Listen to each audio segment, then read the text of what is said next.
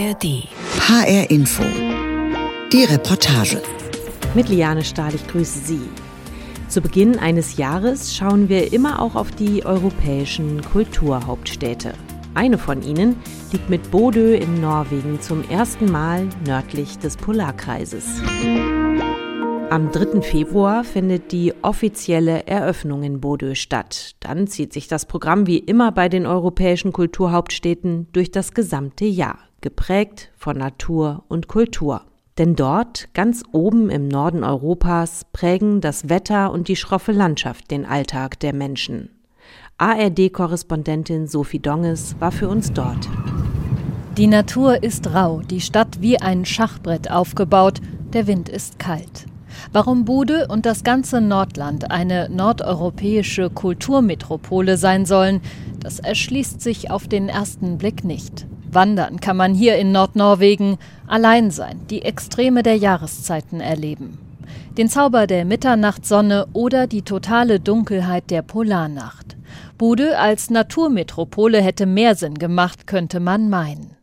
Die Kultur wiederum muss man suchen und sich erarbeiten. Deshalb beginnt dieses Feature über die europäische Kulturhauptstadt Bude nicht mit Superlativen, mit großen Namen aus Kunst- und Kulturszene, sondern es beginnt mit den Menschen, die hier leben. Denn wer die nicht kennt, kann den Zauber dieser europäischen Kulturregion nicht begreifen. Ui, Sturm.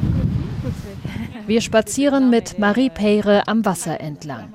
Marie ist Französin, stammt aus Marseille und ist Teil des Kommunikationsteams von Bude 2024. Sie betreut die internationale Presse. Das ist der Pier, ein sehr beliebter Ort zum Spazierengehen und auch der Ort, der den Hafen schützt. Hier ist es immer windig. Heute ist es nicht ganz so schlimm, aber ich habe Bilder gesehen mit riesigen Wellen, die in den Hafen rollen. Heute soll es nicht ganz so schlimm sein, sagt sie. Ansichtssache. Ein Regenschirm hätte keine Chance. Es bläst und heult, was das Zeug hält. Aber die Maßstäbe für Wind sind hier offenbar andere. Marie Peyre zeigt auf das auffälligste Gebäude am Platz, das Kulturzentrum Stormen, zu Deutsch Sturm. Eine Fensterfront über mehrere Etagen zeigt Richtung Wasser. Dahinter eine dieser typisch nordischen Bibliotheken. Viel Raum, viel helles Holz, viele Bücher. Design trifft auf Gemütlichkeit und Licht. Hinter der Bibliothek befindet sich ein Konzertsaal. Die Feier Tio Nestor. Nächstes Jahr feiern wir das zehnjährige Bestehen von Storm. Seit es dieses Gebäude gibt, hat sich Budö auf die Kultur konzentriert. Die Kultur stand auf einmal im Mittelpunkt und Budö beschloss, sich als Kulturhauptstadt Europas zu bewerben. Die Bewerbungsphase spricht für sich. Hier kann man das erste über die DNA dieses nördlichen Flecks Europas lernen. Die Nordmänner und Frauen, sie lassen sich nichts sagen, schon gar nicht von den Südnorwegern, von denen, die in der Hauptstadt wohnen. Im Gegenteil. Für die Bewerbung zur europäischen Kulturhauptstadt gab es zunächst kein Geld des zuständigen Ministeriums. Und trotzdem haben die Menschen oberhalb des Polarkreises ihren Hut in den Ring geworfen. Das ist schon sehr nordnorwegisch, dieses. Wir ziehen es trotzdem durch. Wir haben uns entschlossen, eine Kulturhauptstadt zu werden. Und am Ende haben wir das Geld dann von der Regierung auch bekommen. Man muss sich trauen, etwas entscheiden und es dann einfach machen.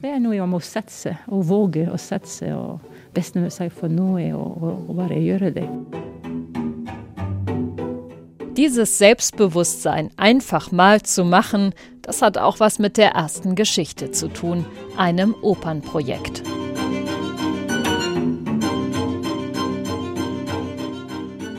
Die Querini-Oper ist auf der Inselgruppe Röst entstanden, südlich der Lofoten. Die Bewohner haben ihre eigene Geschichte auf die Bühne gebracht – im Mittelpunkt steht ein italienischer Handelsreisender mit dem Namen Pietro Cherini, doch dazu später mehr. Nur 440 Menschen leben auf den kargen Röstinseln. Bäume gibt es nicht, dafür viele Schafe. Man erreicht die Inseln per Boot oder mit einer Art Flugzeugtaxi. mit kleinen Propellermaschinen, die nach der Landung bis vor die Tür des Mini-Flughafens fahren. Schiebetür auf, zehn Schritte gehen, noch eine Schiebetür, das war das Terminal. Dann steht man auf dem dazugehörigen Parkplatz, auf dem gerade mal eine Handvoll Autos Platz finden. Unser Mietwagen steht irgendwo dazwischen, der Schlüssel steckt. Wir sollen später im Hotel vorbeifahren und zahlen. Hier ist alles ein bisschen einfacher. Nach einer kurzen Fahrt über die Insel erreichen wir eine Fischfabrik. Ja, ja her, er, her er bra mye fisk. Så, men alt er ferdig sortert nå. Wir treffen Jöran Greger, einen Stockfischproduzenten. Stockfisch, das ist getrockneter Fisch, meistens Kabeljau oder andere Dorscharten. Direkt nach dem Fang wird er für drei Monate an der frischen Luft an Holzgestellen aufgehängt, ohne Kopf und Innereien. Dann ist er Jahre haltbar. Ein echtes Handwerk, harte Arbeit bei ruppigem Wetter und viel Wind. Doch wenn der Stockfischproduzent Jöran in seinem Arbeitsoverall mit grauem Dreitagebart und Käppi auf dem Kopf von den verrunzelten Fischkörpern spricht, dann klingt er wie ein Winzer, der seinen Jahrgangswein anpreist. Er. Er ist fantastisch. Er ist köstlich. Der Stockfisch enthält so viele Proteine und Nährstoffe. Er ist völlig natürlich. Keine Zusatzstoffe. Er wird aufgehangen, sobald er aus dem Meer kommt. Wir haben ihm weder Salz noch sonst etwas zugesetzt. Es ist ein Produkt, mit dem man die feinsten Gerichte zubereiten kann. Und der Geschmack ist unbeschreiblich. Du weißt nicht, wie gut er ist, bevor du selbst Stockfisch gegessen hast. Jöran steht in einer riesigen Lagerhalle. Meterhohe Regale mit tausenden Fischen auf Paletten stehen hier. Sie sind getrocknet, steinhart und es weht ein strenger Fischgeruch durch die Reihen. Ein Duft, würde Jöran vermutlich sagen. Er gibt uns eine Kostprobe aus der Oper über den Stockfisch. Tørrfisk, tørrfisk av prima kvalitet. Da er det sunneste du et. Tørrfisk, tørrfisk wir singen, der Stockfisch ist das Gesündeste, was du essen kannst. Und dann machen wir weiter auf Italienisch und singen Stoccafisso bacala. Og da var det første jeg tenkte på, å herregud, opera. Das erste, was ich dachte, war, oh mein Gott, eine Oper. Als ich jung war, habe ich mal eine Opernmatinee im Fernsehen gesehen. Das fand ich schrecklich. Ich konnte das nicht ertragen. Aber ich habe trotzdem zugesagt und mitgemacht. Joran ist Teil des großen Opernprojektes, doch dazu später mehr. Zunächst will er uns noch die Verpackungshalle zeigen, in der wie am Fließband gearbeitet wird. Ja, wir äh, Ja, wir sind ein großer Arbeitgeber hier auf der Insel. Schauen wir uns doch mal die Leute an, die hier packen. Hallo. Hallo. Hier packen sie für Italien und hier sortieren sie den ganzen Fisch. Her pakkes det klar til Italia. 200 bis 300 Tonnen Trockenfisch jedes Jahr verpacken sie hier in Kartons, die aussehen wie weiße Umzugskisten. Ist der Fisch zu lang, wird er mit viel Kraft gebogen und gestopft, bis der Deckel zugeht. In der Verpackungshalle läuft alles nach Plan. Ein Karton nach dem anderen wird gestapelt. Joran muss weiter zu seinem Zweitjob als Opernsänger. Es steht mal wieder eine Aufführung an, dieses Mal sogar in Venedig. Also fahren wir in die alte Schule, wo gerade die Kostüme für die Aufführung in Koffer sortiert werden. Denn die Abreise nach Venedig steht kurz bevor. Von den 440 Menschen, die hier auf den Inseln in der Abgeschiedenheit leben, sind ungefähr 60 beim Opernprojekt dabei. Die Idee wurde schon vor vielen Jahren geboren. Zum einen gibt es unter den wenigen Einwohnern eine ausgebildete Opernsängerin, Hildegund Pettersen. Zum anderen verbindet Röst und Italien tatsächlich mehr, als man auf den ersten Blick erahnen könnte.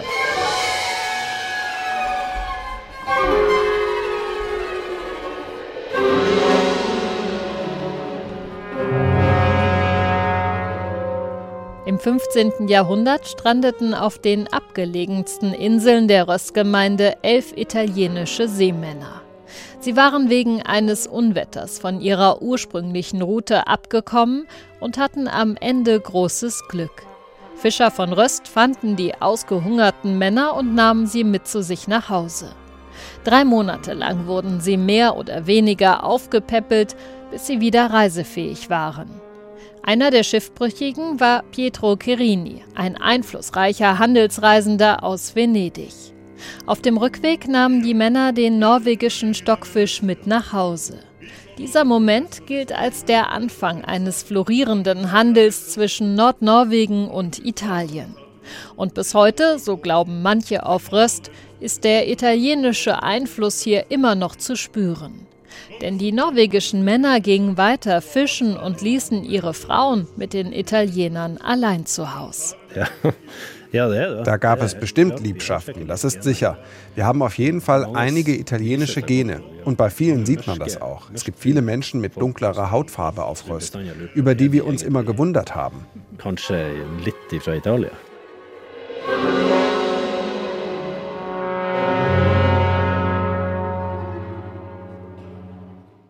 Die Querini-Oper ist jedoch viel mehr als seichte Kost oder eine Hommage an den getrockneten Fisch. Sie ist brandaktuell und sehr politisch, so die Projektleiterin und Opernsängerin Hildegunn Pettersen. Die Aufnahme von Menschen in Seenot, von jenen, die Hilfe brauchen, das ist die eigentliche Botschaft der Oper. Dass Kirini während seiner Reise zu einem anderen Menschen wurde. Das Materielle, der Handel waren ihm sehr wichtig. Er war ja reich. Und dann kommt er hierher, verliert alles und trifft auf ein Volk, das nichts hat, aber alles gibt. Die komplette Oper bekommen Besuchende der europäischen Kulturhauptstadt Bude nicht zu sehen. Aber eintauchen in die Welt des Stockfischs und in die Querini-Geschichte können sie trotzdem, verspricht Hildegunn. Wir zeigen Ausschnitte aus der Oper und verbinden sie mit einem kulinarischen Erlebnis. Vielleicht auch mit Erzählungen oder anderen Geschichten aus Röst und Nordland. Historie fra Röst und eh, fra Nordland.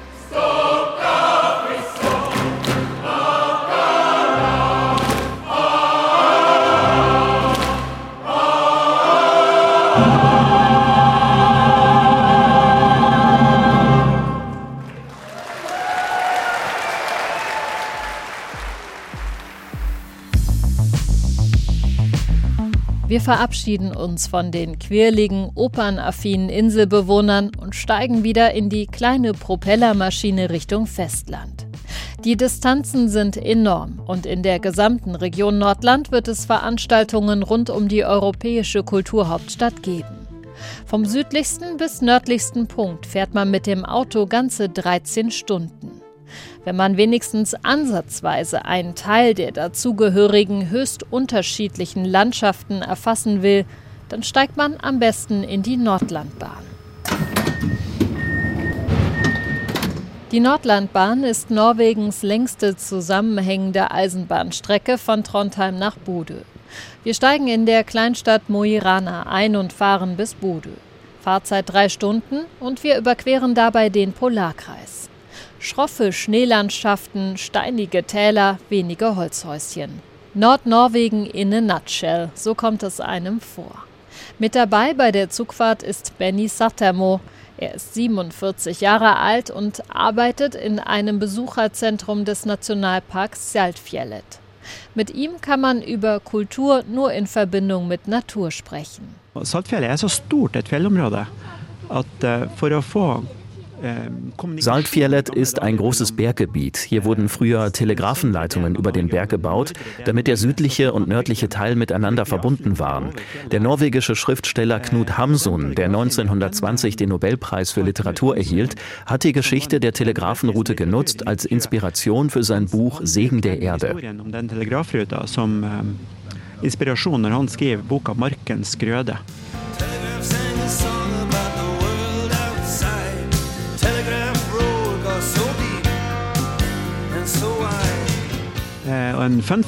Und eine lustige Geschichte ist, dass Mark Knopfler das Lied Telegraph Road über just diese Verbindung geschrieben hat. Ich muss gestehen, dass ich ein wenig stolz darauf bin. Benny Sattermo ist einer dieser selbstbewussten Nordnorweger, die eine tiefe Verwurzelung in der Heimat ausstrahlen. In den skandinavischen Ländern gibt es das Wort Friluftsliv, übersetzt etwa draußen leben, Freiluftleben. Es gibt schlicht kein deutsches Wort, was dieses Gefühl auf den Punkt bringt. Gemeint ist, dass man so viel wie möglich draußen ist, in der Natur. Egal ob als Extremwanderer oder Spaziergänger, ob campen im Schneesturm oder schwimmen im kalten See mitten im Sommer. Draußen sein als Lebensgefühl. Und der faktisch litt svårt å forklare. Es ist tatsächlich schwer zu erklären, wenn man es nicht selbst erlebt hat. Nachts in einem Zelt zu liegen, in der Übergangszeit von Winter zu Frühling, in den frühen Morgenstunden das Singen der Zugvögel zu hören, die zurückgekehrt sind. Man öffnet das Zelt, ist ganz allein und schaut hinaus über die gewaltige Berglandschaft. Da fühlt man einen Reichtum, der sich schwer in Worte fassen lässt. Eh, Rikdom, som det er veldig vanskelig å formidle med ord. Während der Kulturhauptstadt haben einige wenige Besucher die Chance, mit Benny Satamo eine Prise Freeluftslief zu nehmen, bei einer sogenannten Geopoesietour. Im Sommer wird der Norweger gemeinsam mit dem italienischen Autoren Davide Sapienza diese Touren anbieten. Nur 15 bis 20 Teilnehmende sind dabei, wenn die beiden Gedichte und Texte beim Wandern zum Besten geben. Dass es durchaus unterhaltsam wird, da ist sich Benny Sattermo sicher. Wir waren i et av disse områdene som vi skal bevege oss i. Davide und ich waren auf Besichtigungstour in einer der Gegenden, wo wir die Ausflüge planen. Als wir anhielten, stand er da und betrachtete einige Felsbrocken, die von einem Berg gefallen waren. Er schaute sie sich einige Minuten lang an, dann drehte er sich zu mir um und sagte: The graveyard of the elephants das ist der Friedhof der Elefanten. Und dann habe ich gesagt, naja, das waren vielleicht eher Mammuts, oder? Ja, war wir einig um når vi for, at det war helle Mammut. Die spektakuläre Landschaft mit Seen, Steinwüsten, Wäldern und Wasserfällen im Saltfjellet rund um den Polarkreis hat jedoch auch ihre dunklen Seiten. Teile der Nordland-Eisenbahn wurden im Zweiten Weltkrieg von den Nazis gebaut beziehungsweise sie haben sie von russischen Kriegsgefangenen bauen lassen. Die harten Bedingungen und das extreme Wetter haben zu vielen Opfern unter den Zwangsarbeitern geführt. Man ähm, äh, Man nennt die Strecke wie auch andere Strecken in Norwegen Blutweg, also sowohl Eisenbahnlinien als auch Straßen, weil Hitler Schienen durch ganz Norwegen bis in den Norden bauen ließ, um an das Eisenerz und andere Ressourcen vor allem rund um Narvik zu kommen und es in den Süden von Europa zu verfrachten og få det frakta sørover i Europa. Spuren der Gefangenenlager lassen sich heute noch entdecken in der Landschaft. Reste von Zäunen beispielsweise sind an den Hügeln zu erkennen. Bahnreisende können an unterschiedlichen Orten aussteigen und Performances eines Theaters anschauen.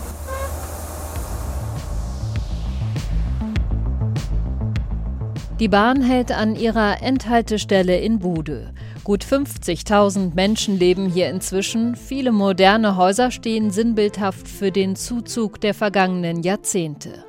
Die Aufbruchsstimmung, die an vielen Stellen der Stadt zu spüren ist, die versteht man am besten, wenn man in die Vergangenheit reist. Denn das schnelle Wachstum der Region hängt eng mit der geopolitischen Bedeutung zusammen. Während des Kalten Krieges wurde Bude zu einem der wichtigsten Luftwaffenstützpunkte der Region. Von hier aus ließ sich der Norden Europas verteidigen. Wer sich für diesen Teil der Geschichte interessiert, wird im Nationalen Luftfahrtmuseum fündig, etwas außerhalb der Stadt. Hier arbeitet der Historiker Karl Kleve. Es gab sehr viele Fischzüchter, die Leute waren arm, es war ein bisschen wie diese mittelalterliche Gesellschaftsstruktur. Industrie gab es fast nicht. Plötzlich, mit Hilfe der enormen Geldspritzen, die für militärische Einrichtungen ausgegeben wurden, erlebte Nordnorwegen einen Übergang zu einer modernen Industriegesellschaft. An dieser Stelle braucht es einen kleinen Exkurs zur anderen europäischen Kulturhauptstadt 2024, Tartu in Estland. Denn die Städte verbindet geschichtlich gesehen eine Gemeinsamkeit. Beide sind stark geprägt vom Kalten Krieg. In beiden gab es wichtige militärische Einrichtungen, insbesondere Luftwaffenstützpunkte eine norwegisch-amerikanische Basis in Bode und einen sowjetischen Stützpunkt in Tartu. Aber es gibt doch große Unterschiede in der Art und Weise, wie das erlebt wurde. Denn in Tartu fühlten sie sich von der Sowjetunion besetzt, während die Menschen in Bude die Alliierten als Unterstützung empfanden. Deshalb sind wir auch sehr daran interessiert herauszufinden, wie der Kalte Krieg, wie die Konzepte und Denkweisen heute in uns weiterleben und ob der Begriff der Kalte Krieg für uns eine neue Bedeutung bekommen hat. Ein großes Interviewprojekt mit dem Titel Stories from Cold War Hotspots läuft bereits seit mehreren Jahren. Im Mittelpunkt steht eine graue Kabine, die ein bisschen an einen Fotoautomaten erinnert, nur dass sie keine Fotos von dem Besucher macht, sondern ihn filmt. Diese Box war auf Reisen und hat Gedanken von Menschen zum Kalten Krieg eingefangen an Orten, die einen besonderen Bezug zur Geschichte haben, so wie Bodø, Tartu oder auch Berlin. Äh, das Besondere an diesem Projekt ist, dass wir so viele Menschen interviewen.